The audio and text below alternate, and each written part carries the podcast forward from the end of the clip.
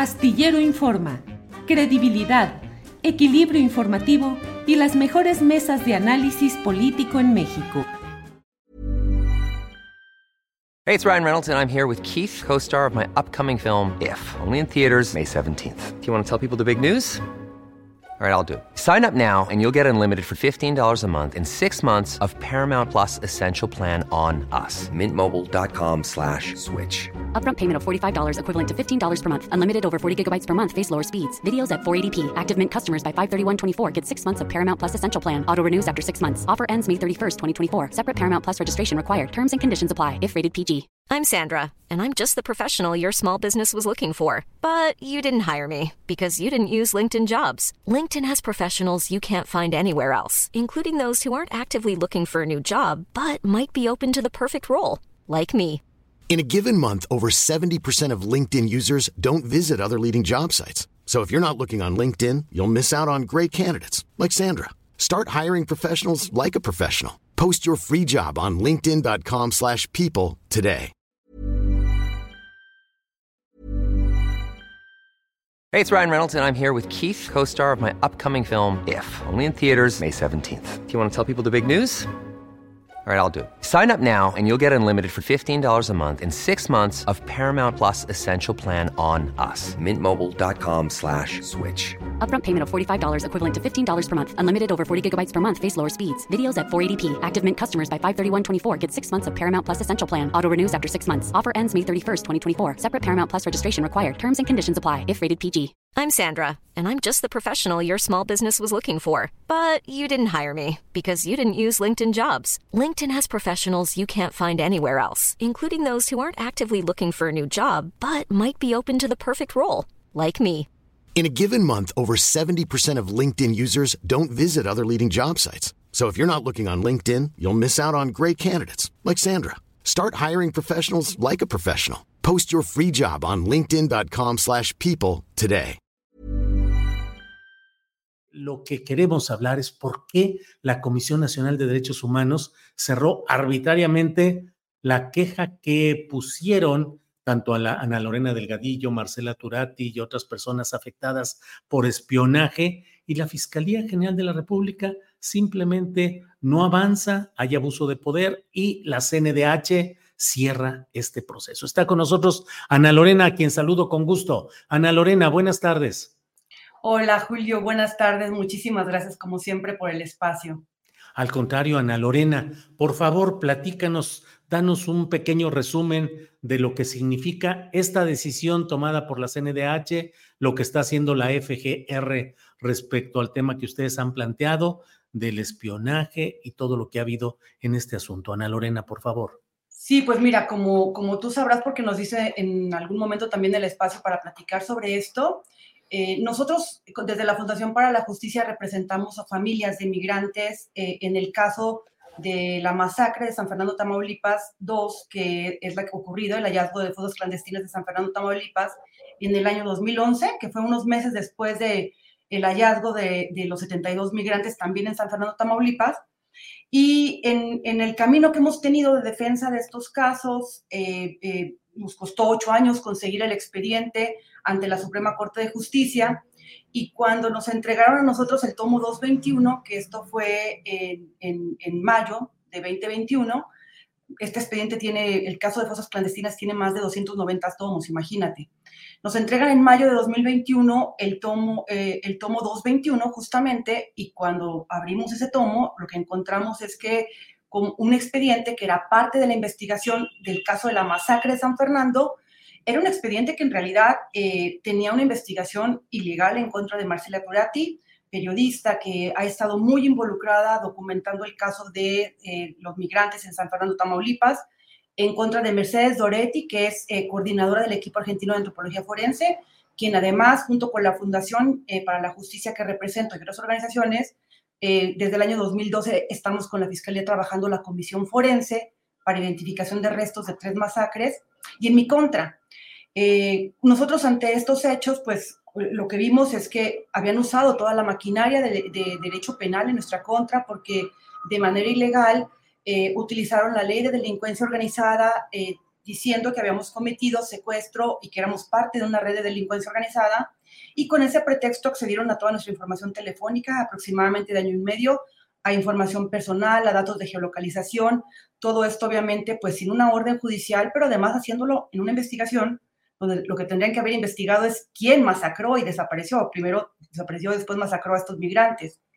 Por estos hechos pusimos nosotros una denuncia en asuntos internos, eh, justamente esto en el año 2021, a finales de 2021, y ante la Comisión Nacional de los Derechos Humanos en mayo de 2022 una queja porque se, se violaron diversos derechos humanos en nuestra contra. He de decir que el procedimiento de la CNDH ha estado plagado de irregularidades desde un inicio, Julio.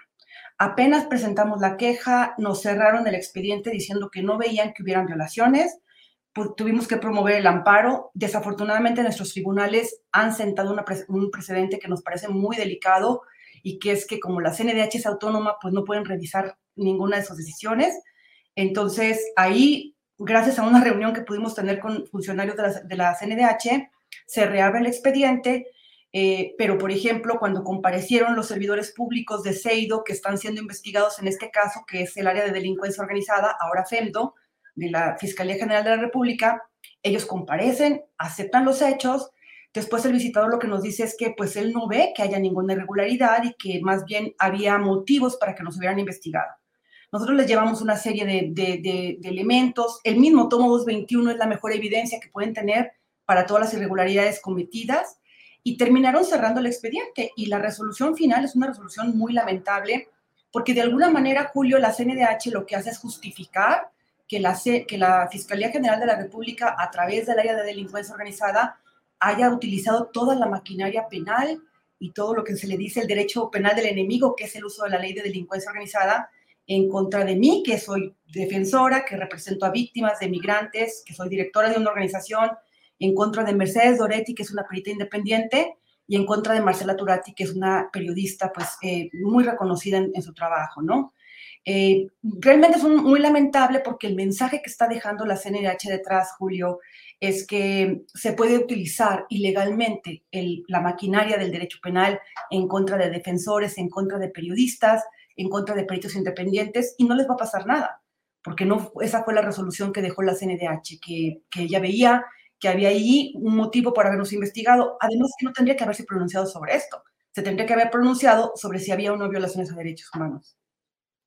Eh, Ana Lorena, y ante ello, ¿hay alguna instancia, la Comisión Interamericana de Derechos Humanos, la Corte Interamericana, o no hay nada que hacer ante una resolución de un organismo autónomo como es la CNDH? Mira, nosotros promovimos amparo, igual aunque ya nos haya dicho la, misma Corte y los tribunales que no procede el amparo en contra de las decisiones de la CNDH, lo cierto, Julio, es que los órganos de los, eh, las decisiones de los órganos autónomos son revisables, prácticamente todas. Si te pones a ver, todos los órganos autónomos tienen una instancia de revisión.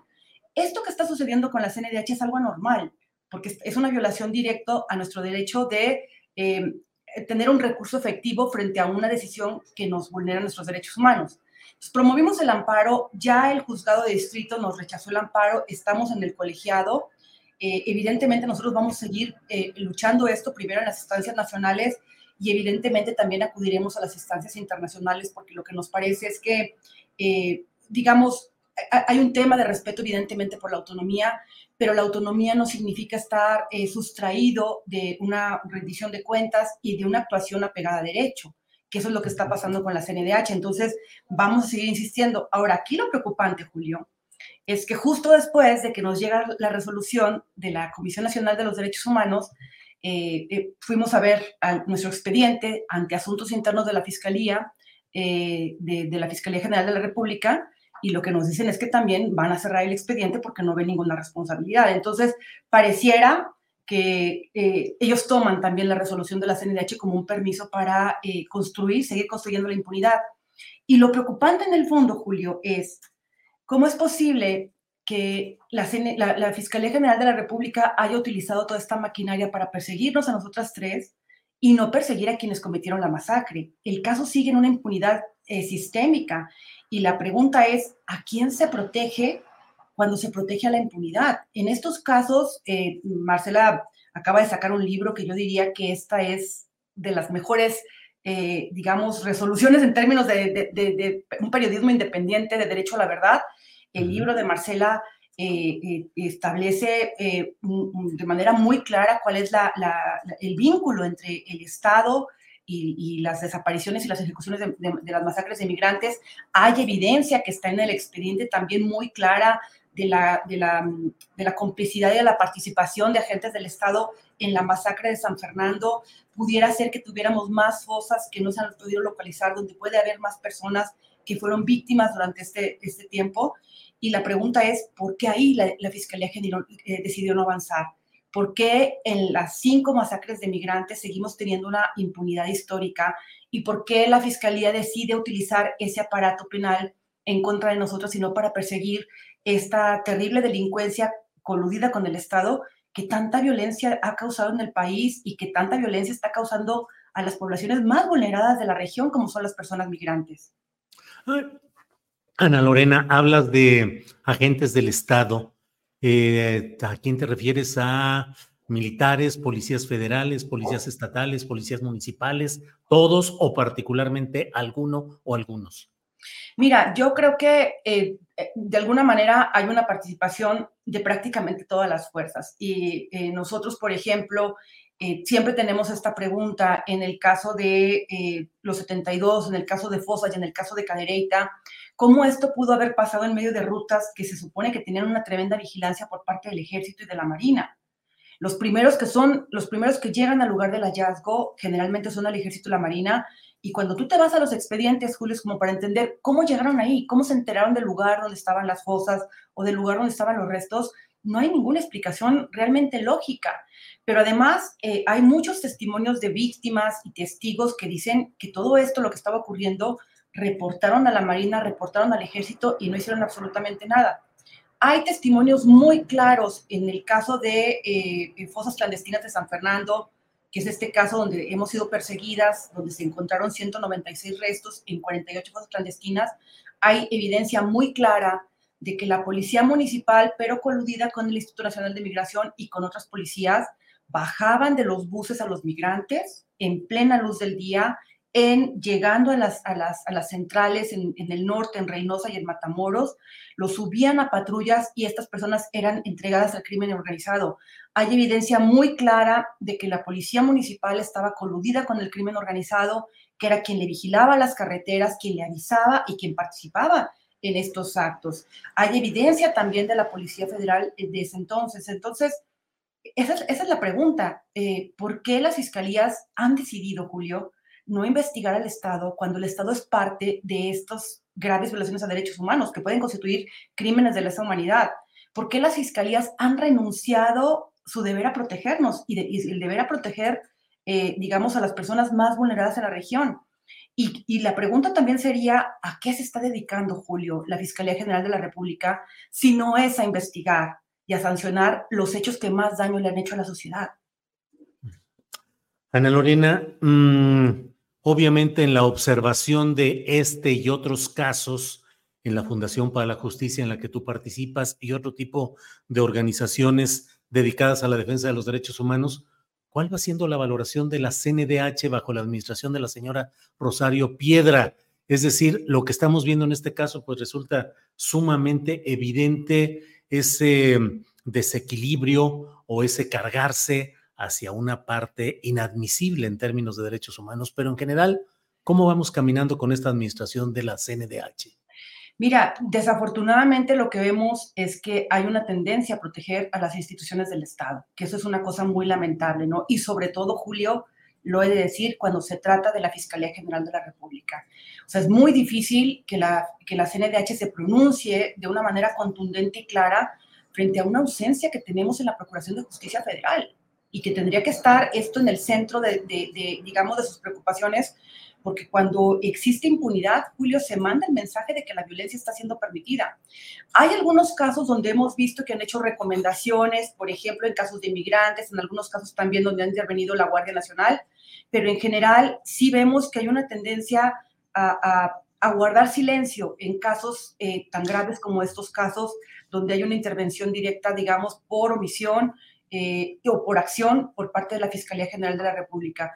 Creo que también es preocupante que la CNDH, sabiendo que en este país hay más de 48 eh, periodistas que han sido asesinados en, este, en esta administración, cuando la CNDH sabe que hay más de 56 mil restos sin identificar y cuando la CNDH sabe que hay más de 110 mil personas desaparecidas, haya decidido dar la, eh, o sea, dar la espalda a, quienes, a, quienes somos nosotras, que en el fondo, Julio, representamos la defensa de las, de las, de las familias de migrantes, la defensa de las personas desaparecidas.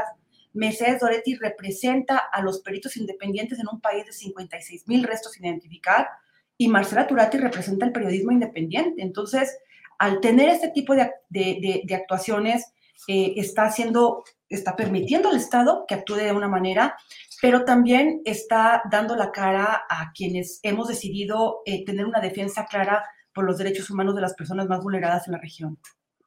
Ana Lorena Delgadillo Pérez, a reserva de lo que desees agregar, yo te agradezco que hayas estado con nosotros y que abordemos este tema de necesaria eh, observación y análisis. Ana Lorena. Muchísimas gracias, Julio, y decir que siempre en el centro va a estar la defensa de las personas migrantes, que son las personas más vulneradas, y que eh, definitivamente hay que exigir responsabilidad a, a los servidores públicos que no han investigado estos casos porque siguen en impunidad. Muchísimas gracias.